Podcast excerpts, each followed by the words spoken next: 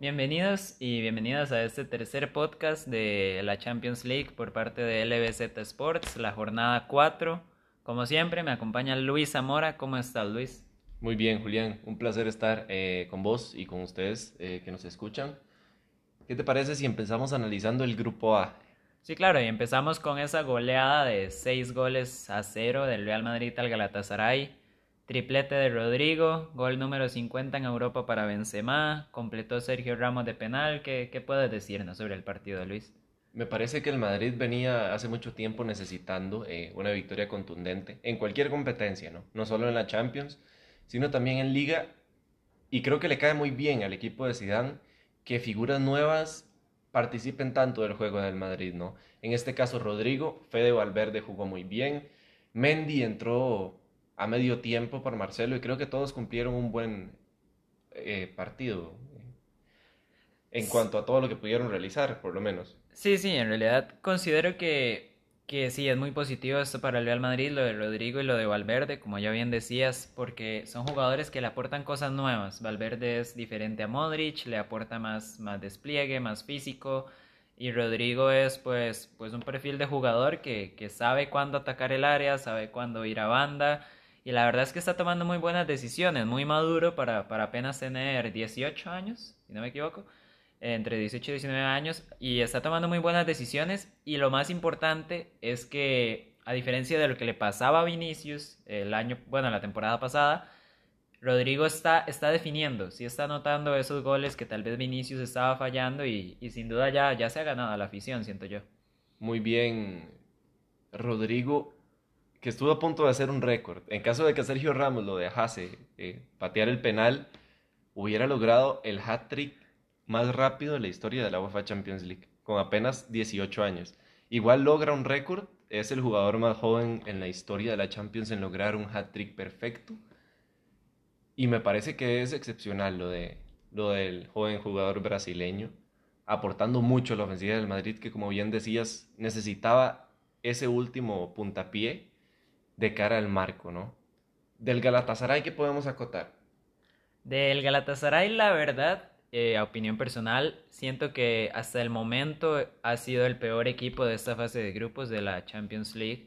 Siento que la defensa es sumamente floja. Siento que, o sea, para, para lo alto, lo grandes que son los, los centrales, Luyindama y Marzao, siento que, o sea, Rodrigo no les puede ganar ese par de, de cabezazos. Está bien, hay que darle mérito al brasileño, jugó un partido excelente, pero también muy flojo. También el Galatasaray permitió esas ocasiones, no marcó bien, eran muy pasivos, no producían en ataque y la verdad es que siento que, que un equipo bastante flojo. Me parece que esta vez Muslera, aunque tuvo una gran actuación, no pudo ser determinante como lo ha sido en otros partidos, ¿no? Que era lo que parecía mantener a flote ese mal desempeño que estaba teniendo la defensa del Galatasaray. Sí, es que pues Muslera pues venía, venía siendo ya muy importante, hacía muchas atajadas, maquillaba un poco los resultados para el Galatasaray, pero la verdad es que siento que, que incluso para Europa League contra el Brujas se la van a ver complicada. Y hablando de los belgas, pues vamos al segundo partido, ese Paris Saint-Germain 1-0 Brujas, ¿qué puedes contarnos? Un partido muy complicado para los parisinos, más complicado de lo que se esperaba. Yo esperaba un equipo del Brujas con un buen planteamiento defensivo y muy bien a la contra, como los caracteriza. Ahora bien, no esperaba que sufriera tanto el París, ¿no? Eh, termina Keylor siendo el jugador del partido, determinante, eh, atajando un penal y resolviendo bien en un par de ocasiones. Eh, tiene más llegadas incluso Marco el Brujas a lo largo del partido. El segundo tiempo para el Paris Saint-Germain fue muy malo en cuanto a generación ofensiva. Parece que Icardi es el que lidera el ataque. Mbappé no se encuentra muy fino en las últimas dos jornadas. Y bueno, la ausencia de Cavani y Neymar eh, puede que esté pesando, ¿no? Sí, en realidad lo del París yo siento que también es un poquito engañoso porque obviamente pues son primer lugar en la liga francesa, ya eso estamos totalmente acostumbrados. Pero si revisamos específicamente los resultados del París en la liga francesa, en la Liga 1, nos damos cuenta que que ha perdido partidos, ha ganado partidos 1-0 por, por goles en, en, los últimos 10 minutos de Neymar especialmente. Y, y, sí, es un partido que se le complicó bastante. Me sorprendió el Brujas porque jugaron bastante atrevidos, no llegaron a encerrarse, como ya dices. Y, y en general, pues, el París para mí es, es, primer lugar del grupo. Tendría ya que pasar algo muy, muy extraño, pues, para que no quede primer lugar. Pero, pero sí, este partido ya viene dejando sus cosas. Mbappé le cuesta un poco más jugar sin espacios. Eh, la defensa estuvo un poco floja. Ya por fin vimos a Keylor pues tener que atajar, ya tener, tener atajadas de mérito en lo que es la Champions. Y Unicardi que pues parece ya le ganó el puesto a, a Cavani. Sí, me parece que lo de Icardi esta temporada ha sido determinante para el ataque del Paris Saint Germain.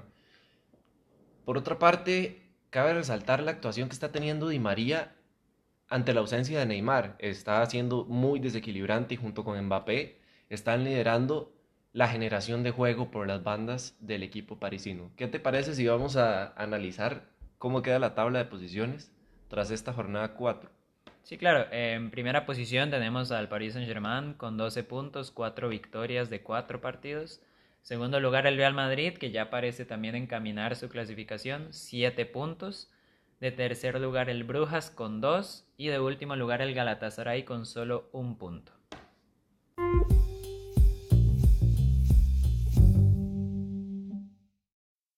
Y bueno, pasamos ahora al grupo B y vamos a empezar con la goleada también del Tottenham de visita 4-0 al Estrella Roja. Bastante peculiar que un equipo como el Estrella Roja en casa ceda tanta posesión de la pelota y conceda tantos espacios para que un equipo le anote tantos goles. Recordemos que ha sido de los equipos más fuertes en casa a lo largo de las últimas ediciones que ha logrado clasificarse en UEFA Champions League pero esta vez sí se ve ampliamente superado por un Tottenham que me parece a mí trata de enmendar su error cometido en casa contra el Bayern Múnich. Sí, en realidad, pues completamente de acuerdo. El Estrella Roja ha venido siendo un equipo muy fuerte en casa. Eh, de visita, pues ya estamos acostumbrados a que pues, pues pierda los partidos, se lleve goleadas, pero en casa venía siendo un equipo muy fuerte. Y la verdad es que este 4-0 pues parece más como si el Estrella Roja hubiese sido la visita en lugar de ser el local. Y yo siento también que el Tottenham está tratando de maquillar un poco lo mal que está jugando en la Premier con este par de partidos en Champions, aprovechándose que el Estrella Roja pues es el más flojo del grupo, goleándolo en los dos partidos. Pero siento que todavía Pochettino no, no da con la tecla en, en, este, en este curso. Me parece que el error del Tottenham radica más en la parte defensiva, ¿no? No encuentra un balance, el lateral derecho todavía no se asienta bien. De hecho, Juan Foyt, el argentino, fue el que jugó de lateral derecho este partido. Y él es defensa central, ¿no? Eso habla de, de, la crisis defensiva que está viviendo el Tottenham. Por otra parte, el medio campo y lo que es la generación y contención del equipo inglés me parece que está haciendo lo mejor de la temporada. Incluso jugadores que no nos tienen tan acostumbrados a ser tan determinantes en encuentros para el Tottenham a lo largo de la Premier League y del fútbol europeo, como Dele Alli, están teniendo una gran campaña. Humming Song ni hablar del desequilibrio que genera y ya lleva dos partidos siendo la figura principal de este Tottenham. Entra lo Chelsea, juega el partido, anota y cabe resaltar que Eriksen no está haciendo de la partida a lo largo de la temporada ni en Inglaterra ni en Europa. Me parece bastante extraño porque, bueno, al menos para mí es el jugador con más proyección y con más generación de juego que tiene el equipo inglés. Sí, en general, Eriksen ha tenido una temporada floja en todo sentido, diría yo, cuando ha jugado no lo ha hecho de la mejor manera y pues como ya dices, tampoco ha tenido tantos minutos como la temporada anterior. Y bueno, para ir terminando con este juego, que hay poco que hablar sobre la Estrella Roja, la verdad, me gustaría destacar la, la mejoría que está dando en Dombele en estas últimas jornadas. Eh, ya Pochettino lo está usando más en salida de balón, pero también le está permitiendo jugar más libre, llegar más al área, terminar jugadas. Y sin duda es algo que el francés está agradeciendo. Sissoko está sabiendo pues complementarse con Endombele y, y pues cierta mejoría, tal vez no lo que requiere el Tottenham para poder levantar del mal inicio de temporada, pero, pero va mejorando poco a poco. Y bueno, pasamos al Bayern 2, 0 Olympiacos, debut de Hansi Flick como entrenador. Destituyeron a Nico Kovac entre semana después de la, la aparatosa goleada contra el Frankfurt en Bundesliga. Pero bueno, un 2-0 que la verdad clasifica, de hecho clasifica matemáticamente al Bayern Múnich octavos de final. Le costó mucho al Bayern abrir el marcador, no por este, no encontrar jugadas ofensivas claras, sino por no concretarlas. Eh, a lo largo del partido, creo que encuentra un referente Lewandowski, como ya viene siendo costumbre, y es él mismo el que rompe el cero, anota el primer gol, y a partir de ahí el Bayern puede dominar muchísimo más a placer y con un colchoncito que le permitía ya saberse clasificado eh, en caso de conseguir la victoria.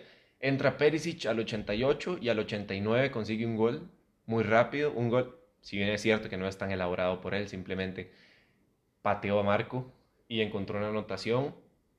Bueno, tiene mérito, ¿no? Eh, entrar tan rápido y anotar. Y también me parece que tiene mérito lo del Bayern, de luego de una destitución de su técnico, jugar bien, dominar el partido, encontrar opciones de peligro. Y bueno, se, se coloca como el primer clasificado, por lo menos el día que se jugó el partido fue el primer clasificado y ahora pues a replantear los últimos partidos de la fase de grupos para amarrar el primer puesto y a partir de ahí, bueno, darle descanso supongo a los jugadores regulares para enfocarse un poco más en la liga.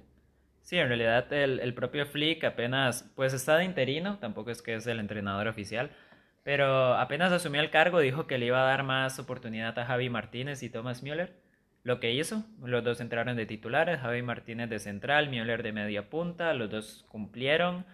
Y me gustaría destacar la que para mí es una de las mejores actuaciones de la jornada, que es la de Joshua Kimmich. Me parece que el partido de Kimmich fue muy bueno, no pierde el balón, era el que le daba la salida al equipo, eh, muy buenos envíos largos hacia Coman o hacia Nabri. Y y bueno, lo de Lewandowski, como ya dijiste, es, de locos. Ha anotado en absolutamente todos los partidos que ha jugado esta temporada. Lo van a tener que intervenir quirúrgicamente, lo van a tener que operar, así que esperemos para los que nos gusta pues el buen fútbol y sobre todo para los aficionados del Bayern que, que no baje este, este gran rendimiento que ha mostrado. Y bueno, eh, pasamos, ¿te parece si pasamos a las posiciones? O... Sí, nada más quería contar que eh, la intervención de Lewandowski es no es urgente, pero sí se tiene que hacer. Él va a escoger en el momento en el que quiera, le parezca más adecuado.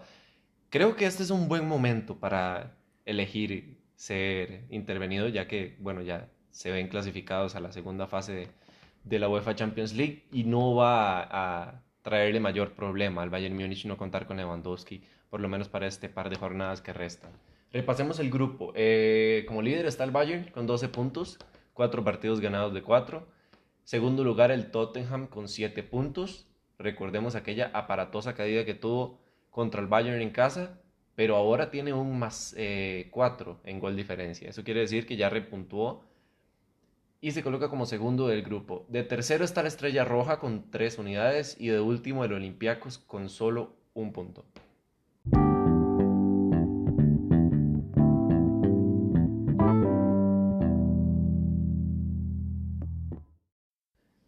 Pasemos a analizar el grupo C de esta fase de grupos de la UEFA Champions League, en donde se encuentran el Manchester City, Atalanta, Dinamo Zagreb y Shakhtar. ¿Qué te parece si comenzamos con el partido más definitorio de la jornada, creo? El del Atalanta contra el Manchester City.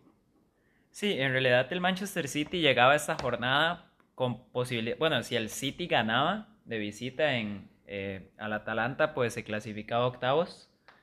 No lo logró, terminó el partido 1 a 1. Eh, para empezar, para aquellos que, no sepan, el Atalanta está jugando esta Champions League en, Milán, en San Siro, porque el estadio del Atalanta no cumple con los requisitos de la UEFA, algo que habla también de, de lo sorpresivo, incluso que puede llegar a ser que el Atalanta esté jugando Champions por primera vez en su historia. Pero bueno, ya entrando de lleno en, lo que fue el partido, siento que un tiempo para cada equipo, primer tiempo del City, segundo tiempo del Atalanta, Los problemas del City me parece que está haciendo la defensa, la defensa central sobre todo, desde que se lesionó Laporte, lo dijimos, el City va a sufrir ahí atrás, pero es que tras de eso se lesiona Stones, se lesionó Tamendi también, ha tenido que jugar Fernandinho, no está cómodo, y pues bueno, el City pues termina dejándose los tres puntos, terminó incluso termina incluso sabiendo bien ganar un punto por cómo terminó el partido. El City pudo haber perdido perfectamente. Y bueno, ¿qué, qué puedes decir al respecto?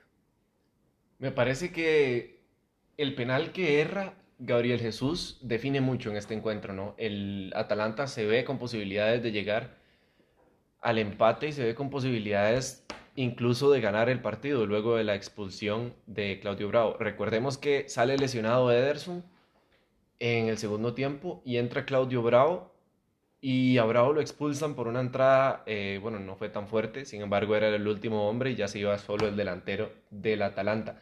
Atajó Kyle Walker el, el último, este, los últimos 15 minutos del partido y bueno, el, el City supo controlar ese final del encuentro, mantuvo la pelota lo más alejada posible del marco y así creo que consiguió un punto que puede llegar a saber a victoria para el Manchester City, porque ya los deja muy cerca de la clasificación y le quita un rival directo por el primer lugar, que es el Atalanta. ¿no? Recordemos que si el Atalanta ganaba todos los partidos que le quedaban, empataba al City si es que el City no podía eh, volver a puntuar en esta fase de grupos. Sí, en, en general, pues como digo, me sorprende mucho la fragilidad del City. Prácticamente cualquier centro, centro lateral de, del Atalanta ya generaba peligro, sobre todo Pasalic o el propio Papu ahí recibiendo a los centros o siendo ellos los que se entraban. Y, sí, la verdad es que para el City pues es un empate, pudieron conseguir más, pero, pero no, no hay ningún problema, siguen de primero de grupo, muy probablemente clasifiquen para la siguiente jornada. Y la Atalanta es la que va a tener que luchar pues ese segundo o incluso tercer puesto a Europa League contra los equipos del otro partido. Uno de los mejores partidos de toda la jornada. Dinamo Zagreb 3-3 Shakhtar. Empatados absolutamente en todo, pero con este empate a 3, recordemos que la jornada anterior empataron a 2. El Shakhtar de momento le gana el duelo directo al, al, al Zagreb. Perdón. Deja escapar 3 puntos de oro el Dinamo Zagreb en el minuto 98. Recibe dos goles en tiempo de descuento y me parece que, bueno, es una hazaña lo que realiza el equipo del Shakhtar, pero uno no puede tener tantas desatenciones defensivas a, a final de partido, ¿no? Sabiéndose victoriosos de un encuentro que los podría catapultar a la clasificación, a segunda fase, ¿no? Consigue tres goles el equipo del Zagreb y no son de sus goleadores habituales, de Orsic y Olmo pero eso habla de la capacidad de respuesta que puede llegar a tener el equipo croata. Sí, en realidad a mí, a mí me sigue extrañando bastante que el Sagre por momentos quiera jugar defensivamente. Siento que es un equipo que, o sea, lo de ellos es jugar al ataque. Empezaron perdiendo 1 a 0, se fueron arriba, remontaron 3-1 y como dices, pues al final terminan 3-3, les hicieron dos goles al minuto 93 y 95 respectivamente. Y es que el Shakhtar también ya ha venido dejando bastantes goles en los últimos minutos. Eh, es de estos equipos que tienen esa capacidad de, de, luchar hasta el final, de anotar goles en los últimos últimos minutos. Y bueno, para terminar hablando del Zagreb, me gustaría destacar, hemos venido destacando a Orsic, a Dani Olmo, que de hecho lo convocaron para la selección española por primera vez. Pero también siento que hay que destacar lo, de, lo del delantero centro, Petkovic. Ha estado muy bien, está siendo delantero titular en la selección croata y la verdad siento que es cuestión de tiempo que, que salga un equipo de mayores pretensiones. ¿Y qué te parece si analizamos las posiciones de este grupo C, Luis? Se pone muy lindo el panorama para clasificar para todos los equipos. El Manchester City ya prácticamente con un empate amarra su clasificación a la segunda ronda con 10 puntos tras 4 partidos, 3 victorias y un empate. Le siguen el Shakhtar y el Zagreb empatados a 5 puntos, empatados en todo prácticamente, pero arriba del Shakhtar por lo que ya mencionabas del duelo directo. Atalanta con un punto. Parecía la jornada anterior que de no ganarle al Manchester City se iba a complicar muchísimo sus opciones de clasificación. Sin embargo, este empate entre Shakhtar y Zagreb le deja una posibilidad de vencer a ambos equipos y esperar que el Manchester City haga lo propio frente a ellos y lograr así una clasificación que sería histórica ¿no? para el equipo italiano a segunda ronda.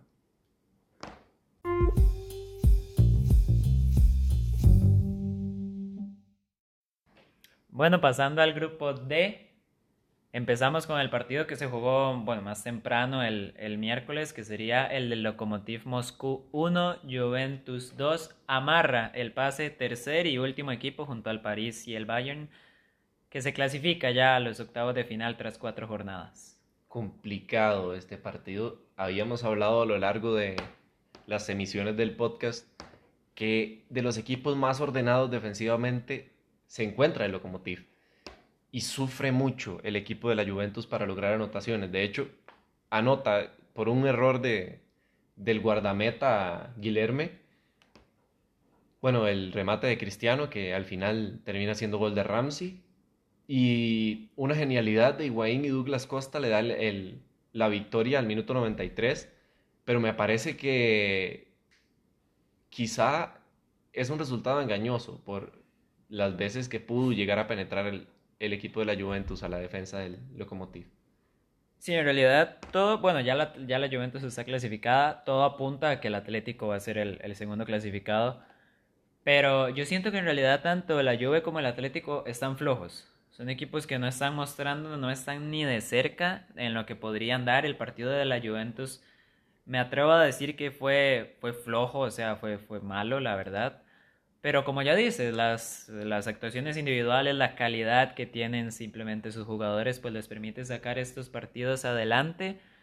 Y, y de hecho es que sí, pues incluso Cristiano Ronaldo está teniendo una Champions League un poco no como acostumbra, lo sacaron de cambio, obviamente se notaba que no estaba contento, pero es que sí está haciendo, siento que la Juventus está dependiendo mucho de, de sus laterales, de lo que puedan hacer en ataque y sobre todo de Dybala. Dybala no jugó contra, contra Lokomotiv y, se notó, la Juventus le costó mucho generar ocasiones. Y de parte del Lokomotiv, pues lo que esperábamos, equipo que se repliega atrás, sale a la contra. Muy bien Miranchuk, que fue quien anotó el gol, tuvo buen partido, la verdad. Pero, pero sí, no, no hay mucho que decir, siento yo. Partido flojo, no, no mucho que ver, la verdad. También, y por último, antes de que se me olvide, eh, Rabiot, muy mal muy, muy mal, la verdad. Muy mal. Me parece que para el deporte que venía haciendo eh, Blaise Matuidi para, para el equipo de la Juventus, no le sienta para nada bien. Eh, tenía mucha llegada, participaba casi que en todas las jugadas ofensivas y defensivas del equipo de, de Turín. Y el no salir de titular creo que le cuesta a la Juventus. Igual Dybala entró muy tarde, ¿no? No pudo ser tan determinante como se le acostumbra en esta Champions League. Pasemos a analizar el partido más interesante del grupo en el cual por fin el equipo del Bayern Leverkusen logra este, asentar su juego y logra mostrarle al mundo europeo de lo que es capaz. Si bien es cierto el Madrid no está teniendo, el Atlético de Madrid no está teniendo su mejor temporada, tampoco tuvo ocasiones para hacer tanto daño al equipo alemán, pero me parece que concreta muy bien el Bayern Leverkusen y se pone con chances de clasificar ahora. Sí, siento que que como ya dices, el, el Leverkusen demuestra lo que tiene. Siento que por fin, por fin vemos a Jonathan Ta con el potencial que tiene. El partido de Ta eh, defendiendo los centros del Atlético fue excelente. Siempre se impuso por físico, por alto. Muy completo el partido del, del defensa alemán. Y en general siento que sí, es una mejor cara al Leverkusen. Tuvieron muy buen juego exterior con Belarabi, Amiri, Havertz. Y, al Atlético, pues todo lo contrario, como ya dije, flojos, no generan ocasiones, no, no crean peligro. Cuesta mucho incluso ver al Atlético hacer cinco pases seguidos entre mediocampistas. Y es algo que preocupa porque la calidad del equipo es indudable, pero, pero es que los resultados y el, y el juego todavía no llegan ni en liga y bueno, pues ya caen en Champions también. Sí, eh, destacar la delantera del, del Bayern Leverkusen. Tiene el partido que necesitaba. Si bien es cierto, Havertz no aparece de la manera más capacitada posible, digamos, para todo el talento que tiene. Lo de Amiri y Belarabi asistiendo a, a Voland me parece muy bueno, ¿no? Eh, logra un gol Voland y otro, bueno, resulta ser un autogol lastimosamente para Thomas, que venía siendo para mí el mejor jugador del Atlético de Madrid en la campaña. Sí, estoy de acuerdo. Y bueno, a raíz de eso, el, el Bayer Leverkusen logra por fin su primera victoria y nos deja el grupo de la siguiente manera. Tenemos a la Juventus, repetimos, ya clasificada, 10 puntos, 3 victorias, un empate. Le sigue el Atlético con 7 puntos. Podría jugarse esa primera posición en la siguiente jornada cuando, cuando, cuando enfrente a los italianos. De tercer lugar, pues tenemos un empate. Lokomotiv y Leverkusen tienen 3 puntos ambos. Sin embargo, el Lokomotiv de momento va ganando el enfrentamiento directo, pero recordemos que van a jugar también rusos contra alemanes en la siguiente jornada. Así que la siguiente jornada se juega bastante, se juega el primer lugar y se juega un posible, una posible clasificación a Europa League. Me parece que si, bueno, en caso de cualquiera de los equipos empatados en tercer lugar llega a, puntuar de tres y el Atlético no logra ganar en, en Italia, se le va a complicar mucho la, las cosas, la clasificación al Atlético de Madrid contra un equipo ruso que en la última jornada no le va a dejar tantos espacios para anotar y con la incapacidad que está teniendo el Atlético para llegar al marco rival en esta temporada, el Leverkusen puntuando contra la Juventus en caso de perder eh, los dos partidos del Atlético de Madrid, en caso de puntuar se clasificaría. Y bueno, me parece interesante porque eso habla de lo abierto que está el grupo.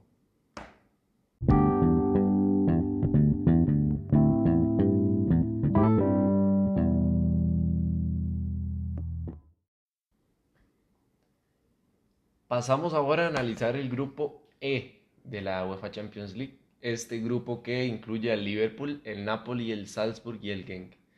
Empecemos por el partido que se llevó a cabo en Italia, donde existió una paridad general en el partido, eso sí, un poco más incisivo en ataque del equipo del Napoli, como se esperaba realmente. Anota el Chucky Lozano su primer gol en la UEFA Champions League para el Napoli y Haaland confirma su buen momento, anotando de penal, eso sí, el único gol para el Salzburg queda como finalizado un 1 a 1. Y bueno, sí, antes de entrar al, partido me gustaría destacar la situación del Napoli, de los jugadores y el cuerpo técnico con, el presidente de Laurentis, y es que están teniendo una mala relación, hay una cierta enemistad entre cuerpo técnico, plantilla y, y pues directiva. Y bueno, se ejemplifica sobre todo en el hecho de que el Napoli tenía programada una concentración de una semana de toda la plantilla y acabó el partido y tanto jugadores como cuerpo técnico se fueron a sus casas. Eh, pues no les, no les interesó o omitieron directamente la, la dirección del presidente. Y se refleja, se refleja también esta mala relación en los resultados porque el Napoli ha venido cayendo no solo en Champions, sino que también ha venido dejando puntos en la Serie A. Es algo bastante llamativo. Pero bueno, ya pasando al partido, me parece que ya por fin, por fin, Irving Lozano ha tenido una buena, una buena noche con la camiseta del Napoli en Champions. Y siento que, pues, un poco mejor, tal vez, ya generaron más ocasiones. Pero como, como dices, sigue siendo un empate a uno, siguen siendo muchas dudas y, y la verdad es que pues el Napoli las tiene para clasificar, dependen de sí mismos, pero, pero con este nivel no se ven, no se les da muchas opciones de cara a los octavos de final. Irving le favorece mucho cuando juega de extremo, ¿no? Por una banda, sea la izquierda o a la derecha. Le favorece muchísimo más para su desarrollo en el partido. Esta vez sí logra eh, mantener esa posición por la mayoría del encuentro. Y es ahí donde se desenvuelve de mejor manera, ¿no? Pasemos a analizar el partido del Liverpool que lo coloca como primer lugar del grupo. Una gran actuación de Wijnaldum, que por fin se ve consistente en esta UEFA Champions League y por fin influye en el marcador. Creo que controla bien el medio campo del Liverpool y junto con Chamberlain logra llevar un poco más a la ofensiva al equipo red. Sí, en realidad Bueno, yo creo que las palabras de Klopp al, al final del partido, pues, resumen todo. Klopp dijo en, en, en entrevista, job done, o sea, trabajo hecho.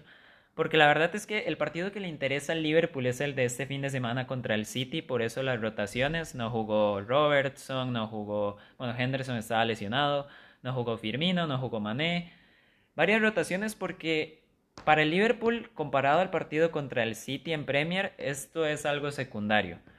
Aún así, muy positivo, muy, muy positivo lo de Chamberlain, Oxley Chamberlain. Ha marcado en sus últimos cuatro partidos. Ya podemos decir que, que volvió después de aquella muy grave lesión que sufrió la temporada pasada. Y se colocan primeros, parece que va a seguir así, porque como ya dijimos, el Napoli pues está dejando muchísimas dudas. Y bueno, también una mejor cara del Henk, ¿no? Sí, el Henk me parece que no tuvo un dominio de la pelota, incluso cuando quería salir en ofensiva, pero sus contraataques fueron muy, muy peligrosos con los, los dos delanteros, Samata y Ito. Ambos son muy rápidos y son muy corpulentos también. Tienen una facilidad para utilizar su velocidad y sus argumentos ofensivos que, bueno, puede llegar a ser superior, incluso para jugadores de poca experiencia, como Joe Gómez. Me parece que cumple bien en defensa el Liverpool. El Henk logra un, un gol eh, a pelota parada en un córner, un cabezazo bastante potente, bastante interesante por parte del número 10. Y a partir de ahí no hay mucho más que decir, ¿no? Destacar el momento de, de Chamberlain, que me parece que es el revulsivo que Liverpool viene buscando desde hace mucho tiempo no encuentra un jugador creativo. Y ahora creo que en Chamberlain encuentra un jugador determinante cuando necesite anotaciones, además de Origi, ¿no? Pasamos a analizar cómo queda el grupo, cómo se sitúan las posiciones después de esta jornada número 4. Y bueno, en primer lugar tenemos al Liverpool, 9 puntos. Segundo lugar el Napoli con 8. Tercer lugar el Salzburg con cuatro puntos. Todavía puede clasificar. Se ve complicado porque tendría que, que, puntuar ante el actual campeón de la Champions, pero tiene posibilidades. Y de último lugar el Henk con tan solo un punto.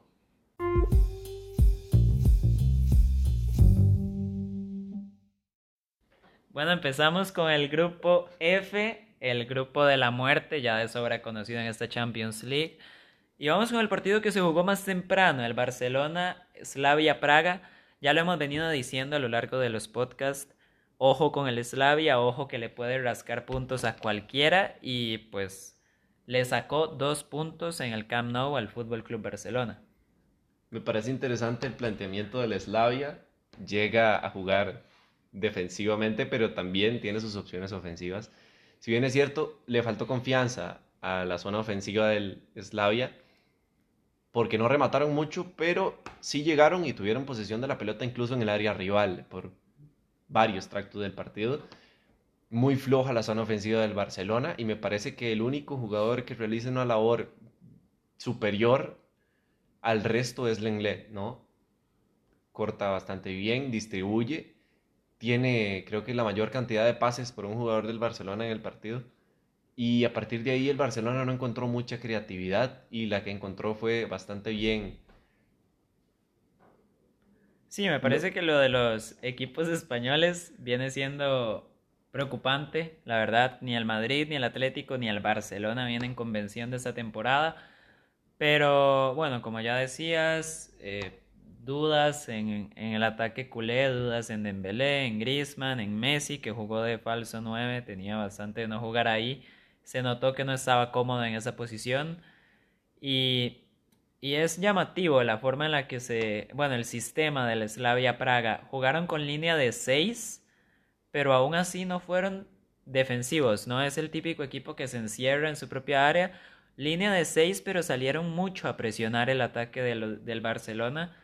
Y, y es bastante interesante, el Barcelona no supo cómo responder a esto y, y pues bueno, ya hemos venido diciendo muy positivo y esta es la de los equipos que, que, se recuerdan.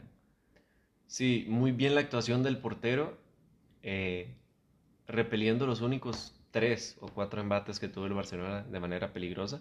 Resolvió bastante bien, a chicos bastante acertados y creo que es punto alto en el Slavia, además de la labor defensiva y, y de recuperación del resto del, del equipo. Pasemos a analizar lo que pasa en el partido más importante, me parece, de toda la jornada, el partido que enfrenta al Dortmund y al Inter de Milán. Pues bueno, eh, como, bueno, es, muy llamativo, ¿cierto? Lo que le pasa al Inter ganando 2-0, dominando totalmente el primer tiempo, que le remonten 3-2. Y, y es, es extraño, es extraño, la verdad, para un equipo de Antonio Conte. El partido en el primer tiempo era totalmente italiano. Lo de Lautaro Martínez y Lukaku fue excepcional. Excelente el estado de forma de Lautaro. Participó directamente en los dos goles, tanto en el de él mismo como en el de vecino. Y en el segundo tiempo, pues se invirtieron totalmente los roles. Excelente partido de, de Hakimi, de lateral derecho. Y, ¿Y qué puede decirnos sobre el partido del Borussia? Sí, me parece bastante acertado y muy extraño lo del Inter, ¿no?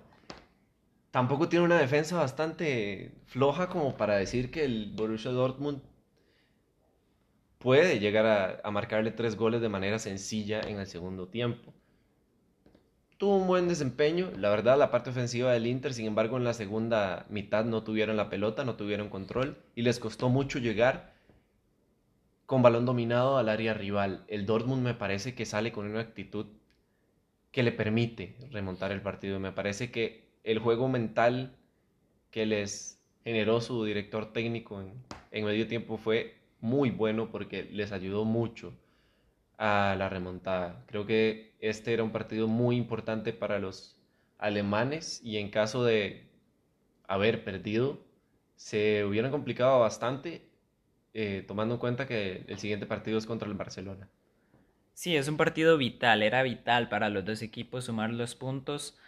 Eh, siento que lo del Inter son más como despistes, se van por momentos. Se vio en el, en el empate del, de los alemanes, Brozovic en un saque de banda, pues no se da cuenta que está Alcácer atrás, se la quitan pues, pues sencillo, algo muy inusual en el croata. Y bueno, así es como llega el, segundo gol de Julian Brandt. Eh, el partido de, bueno, la banda derecha del Dortmund parece que es el salvavidas en este momento del equipo. Hakimi y Sancho, excelentes. También muy bien Hazard, Brandt, muy bien en el equipo alemán. ¿Y qué te parece si vamos ya a las a revisar la tabla de posiciones porque es un grupo que a pesar de, de lo que sucedió, pues es un grupo que se empareja bastante también. Me parece interesante recalcar que hasta el Praga puede empatar al Barcelona en puntos, ¿no? Sí.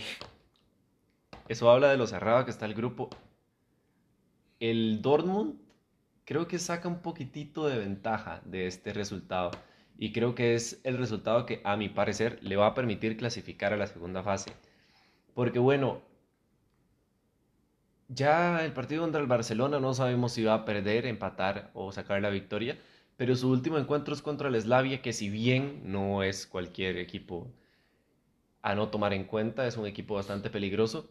El Dormo me parece que va a sacar la tarea contra el Slavia y eso le va a permitir clasificar independientemente del resto de resultados. El Inter sí se complica un poco más, pero igual tiene bastante probable el panorama de victoria contra el Slavia y el último partido definirá mucho entre el Inter y el Barcelona.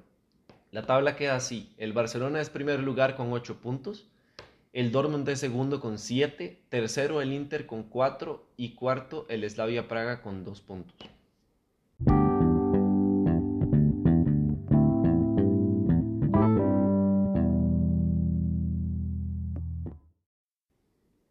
Empecemos a analizar los resultados del grupo G de esta fase de grupos y la jornada 4 que se llevó a cabo entre el miércoles y el martes. El equipo del Olympique Lyon saca una victoria importante contra el Benfica por diferencia de 3-1.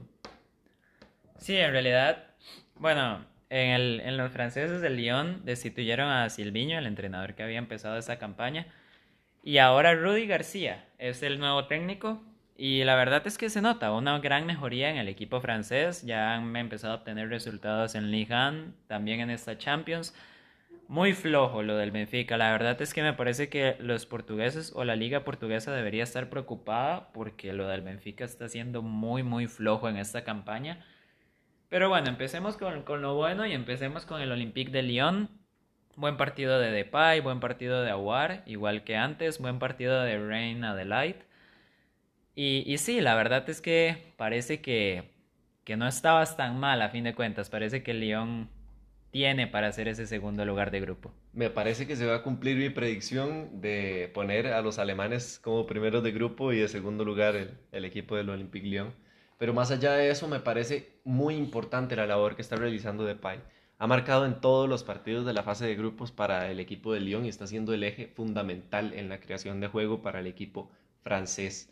Aguar se desempeña de manera correcta y Dembélé tiene un partido bastante pues correcto, pasa desapercibido, pero no realiza ninguna acción que sea para achacársela a él mismo.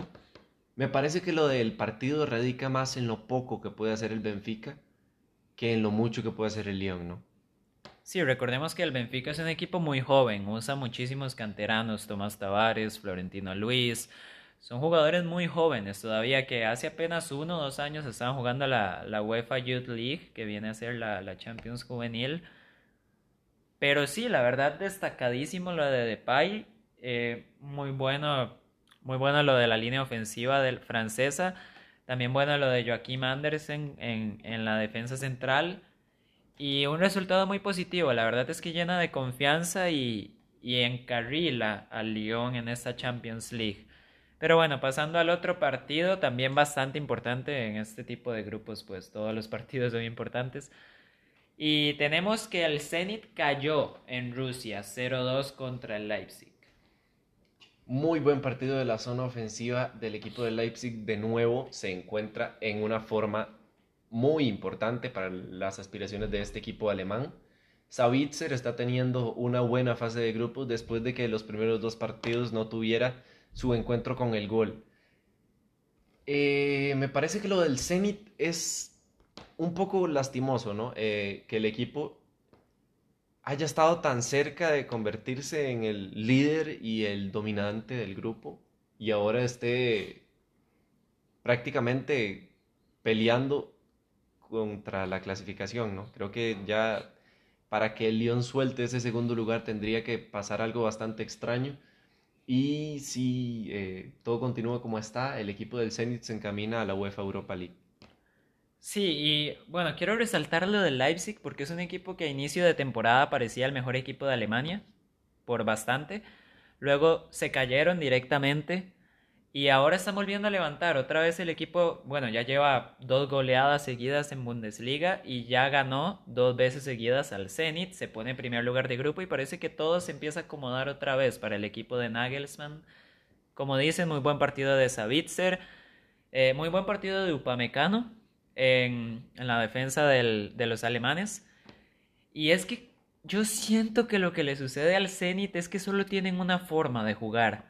Ellos se defienden totalmente y lo único que hacen es buscar envíos largos a Siuba para que éste se entienda con Asmoun, con los jugadores que llegan de atrás y, y poder salir en un contraataque rápido que como ya, como ya dije, pues siento que Upamecano y Klosterman, los defensas de Leipzig, pues lidiaron bastante bien con ese estilo de juego. Y bueno, el Zenit pues todavía no está fuera. Todavía pues si le gana al Lyon se mete de lleno y, le, sobre, le pasa, si no me equivoco. Pero, pero sí, la verdad es que la verdad es que sí se ve un poco más complicado. Ya parece que el Leipzig y el Lyon se van encarrilando un poco más. Y, hay que resaltar, la verdad, lo de ambos equipos. Tuvieron su mal momento y ya están volviendo a levantar de nuevo. ¿Qué te parece si pasamos a la, tabla de posiciones? De primer lugar se encuentran los alemanes, el Leipzig. Nueve puntos en, tres, en cuatro jornadas, ganó tres partidos y perdió uno. Segundo lugar para el Lyon con siete puntos, dos victorias, un empate y una derrota. El Zenit está en tercera posición con cuatro puntos y el Benfica me parece que el que tiene el panorama muchísimo más complicado, no solo por el puntaje que lleva, sino por las actuaciones que viene demostrando, tan solo tres puntos en el sótano del grupo.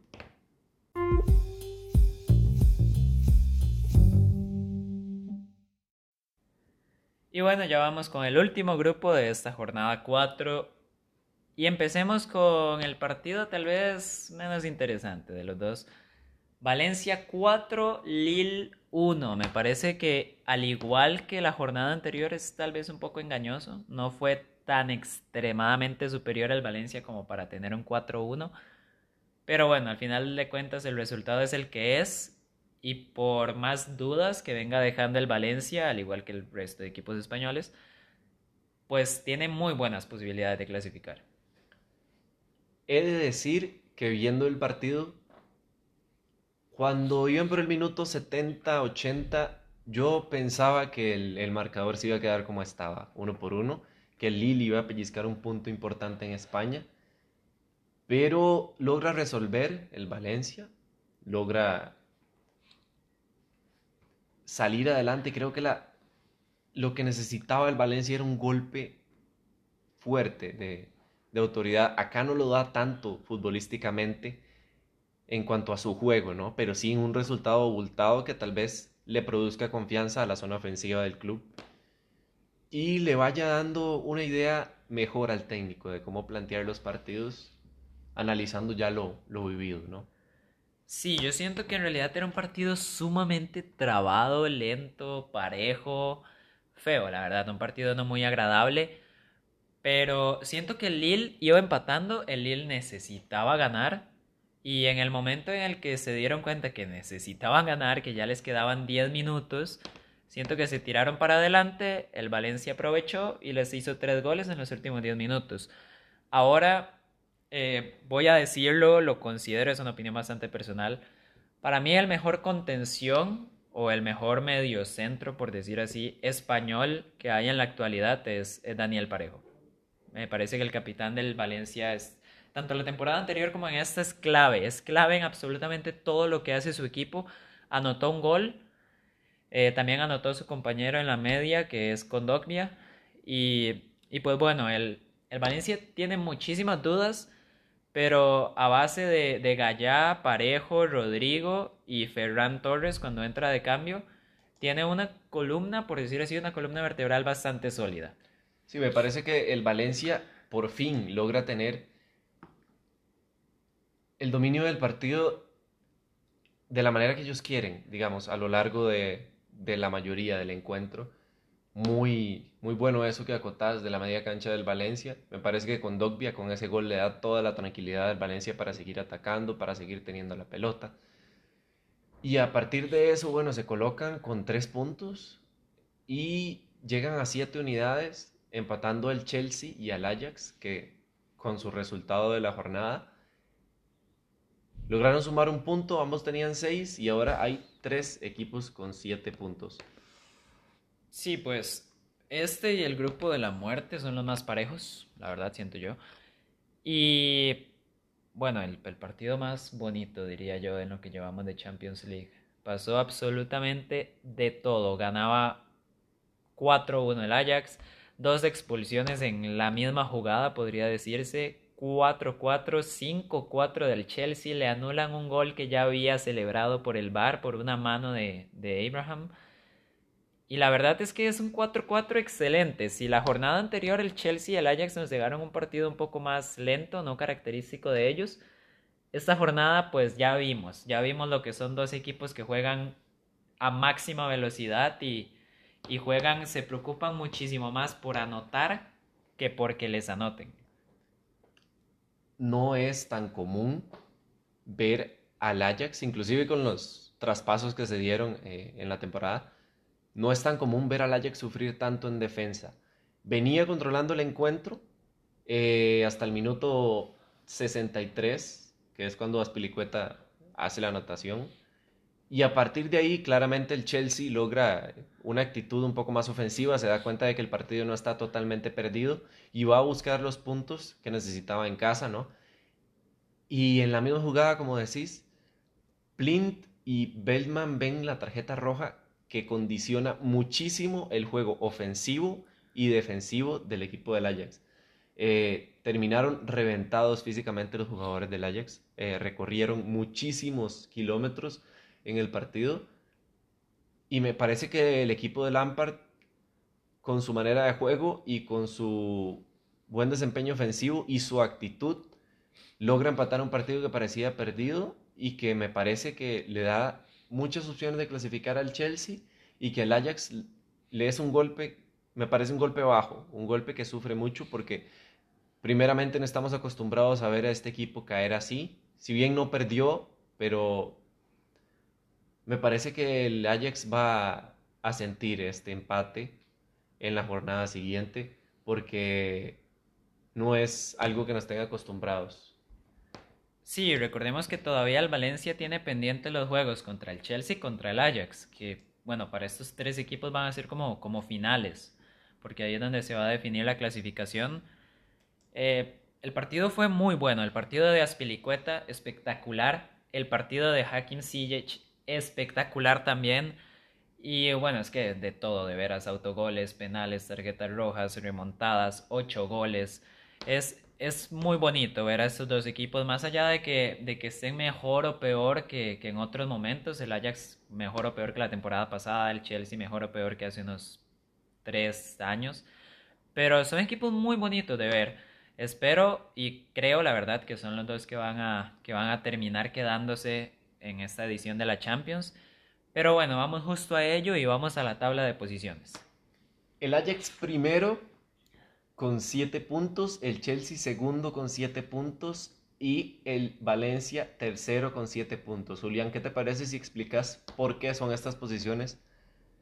Ok, eh, básicamente el Ajax va de primer lugar porque le ganó el único partido que ha jugado al Valencia y el duelo directo con el Chelsea lo va perdiendo, pero es que el caso es que tenemos un triple empate. Entonces, como tenemos un triple empate, el Valencia le ganó al Chelsea, el Chelsea al Ajax y el Ajax al Valencia, lo que se cuenta son la diferencia de goles. En la diferencia de goles tenemos que el Ajax tiene un más 5, mientras el Chelsea y el Valencia tienen tan solo un más 1. Por esto es que los holandeses están, por decir así, de primer lugar.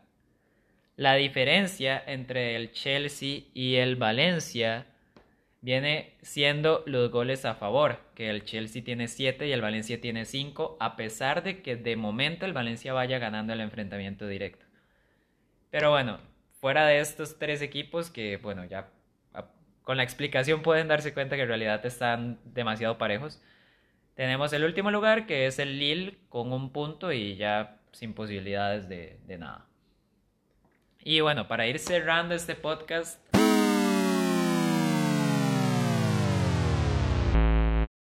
como ya es costumbre, Luis, los tres mejores jugadores de la jornada y el mejor en específico. Me gustó mucho lo de Ziyech, lo de Humin Song también, lo de Rodrigo me encantó. Y si bien es cierto, tengo que mencionar a Benzema. Me parece que Benzema es punto alto en Madrid. Es el mejor delantero de la última década en el Real Madrid en posición y me parece que es destacable. Pero me voy con el joven jugador eh, brasileño. Para mí Rodrigo merece ese mejor jugador de la jornada. Me parece que fue el más determinante y respecto a su experiencia me parece que es el más sorpresivo también. Entonces me parece que por ahí va mi decisión. Sí, bueno, ya, ya tú te quedas con Rodrigo entonces lo voy a dejar fuera porque la verdad yo lo incluiría entre mis tres jugadores, pero bueno, ya que lo incluyes tú, aprovecho. Yo voy a escoger a Hakimi, el propio Ziyech y me voy a quedar con Aspilicueta también. Me parece que lo de Aspilicueta y Ziyech en el mismo partido fue destacadísimo de parte de los dos. Pero ya que tú escoges a Rodrigo, me voy a quedar. Mi jugador de esta jornada 4 de Champions League es Akraf Hakimi me parece que incluso cuando el Borussia iba perdiendo 2-0 estaba siendo el mejor jugador de su equipo, estaba generando peligro.